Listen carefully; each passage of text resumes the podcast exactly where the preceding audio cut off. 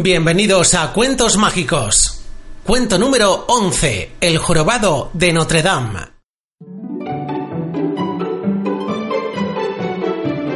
Hola, somos Mágico. Y Estrella. Los creadores de cartasmágicas.es. Y este es el podcast de cuentos online a través del cual viviremos grandes aventuras. Un podcast para crecer soñando y aprendiendo. Ahora os pedimos silencio porque empieza ya nuestro cuento mágico. El jorobado de Notre Dame. En uno de los lugares más hermosos de la ciudad de París se hallaba una gran construcción, casi tan bella como la ciudad que le daba cabida, Notre Dame.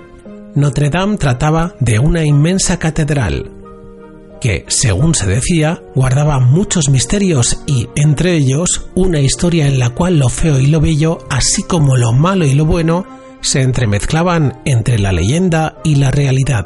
Dentro de aquella catedral se escondía un ser muy extraño, cuyo cuerpo al parecer se asemejaba más a lo monstruoso que a lo humano. La maldad de los hombres había condenado a aquel ser llamado Quasimodo a vivir en la oscuridad, alejado del resto, a pesar de poseer un alma tan limpia como jamás se había visto en ningún otro lugar.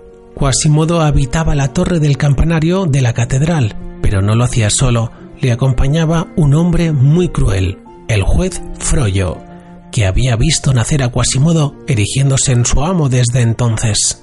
Un día Quasimodo, harto de su encierro y muerto de curiosidad por lo que pudiera haber en el exterior, decidió abandonar la torre del campanario e irse a explorar, aprovechando uno de los días de fiesta más importantes de la ciudad, el Festival de los Bufones. En aquella fiesta, Quasimodo pudo ver y conocer a la joven Esmeralda, y le pareció la persona más bella del mundo. Quasimodo también conocería aquel día al capitán de los soldados, Febo, y poco a poco ambos se convertirían en sus mejores amigos.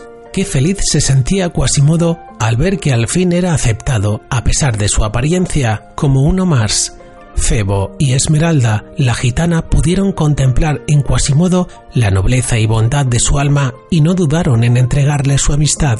Hasta el resto de la gente que poblaba la ciudad se dio cuenta de la riqueza de Quasimodo y decidieron premiarle en la fiesta como rey de los bufones, al feo más simpático y amable de todo el lugar. Sin embargo, Froyo, que contemplaba desde muy cerca la huida del campanario y traición de Quasimodo, no podía creerlo y, poco a poco, era consumido por la rabia y el rencor. La maldad y el egoísmo de Froyo no le permitían comprender que Quasimodo caminara libre por el mundo y mucho menos que pudiese ser feliz, de manera que decidió urdir un plan para alejar a Quasimodo de sus nuevos amigos y de este modo fue como Esmeralda y Febo fueron apresados y encarcelados, y Quasimodo conducido de nuevo al torreón de la catedral, advertido de las consecuencias que tendría burlar y no obedecer las normas de un amo. Encadenado en el campanario de la catedral, el pobre Quasimodo no alcanzaba a comprender el porqué de tanta desdicha y maldad en un hombre, el cuerpo de Froyo no poseía ninguna deformidad como sí poseía el suyo, y sin embargo, su corazón y su alma se encontraban completamente retorcidos bajo una apariencia aparentemente perfecta. Aquel corazón podrido por la envidia y el odio, y no él, sí que representaba la verdadera fealdad de los seres humanos. Qué rabia e impotencia sentía Quasimodo ante tanta injusticia y tras mucho pensar decidió que debía ponerle fin a aquella situación poniéndose en marcha.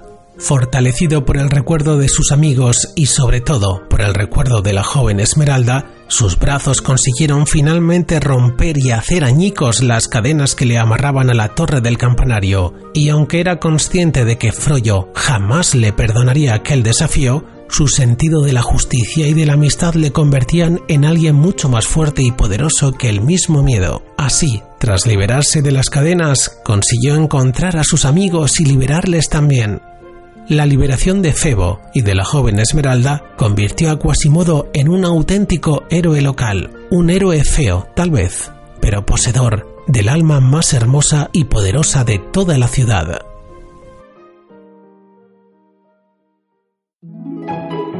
Y colorín colorado, este cuento mágico se ha terminado. ¿Qué os ha parecido el cuento de hoy? Si os ha gustado, os agradeceremos mucho que nos deis una valoración de 5 estrellas en iTunes o un me gusta en iVoox. También nos gustará leer vuestros comentarios. Además, nos podéis proponer un cuento para el podcast. Os esperamos en nuestra web cartasmágicas.es y en Facebook e Instagram, donde seguiremos compartiendo las cosas que más os gustan. Hasta el próximo capítulo de Cuentos Mágicos. Que la magia os acompañe.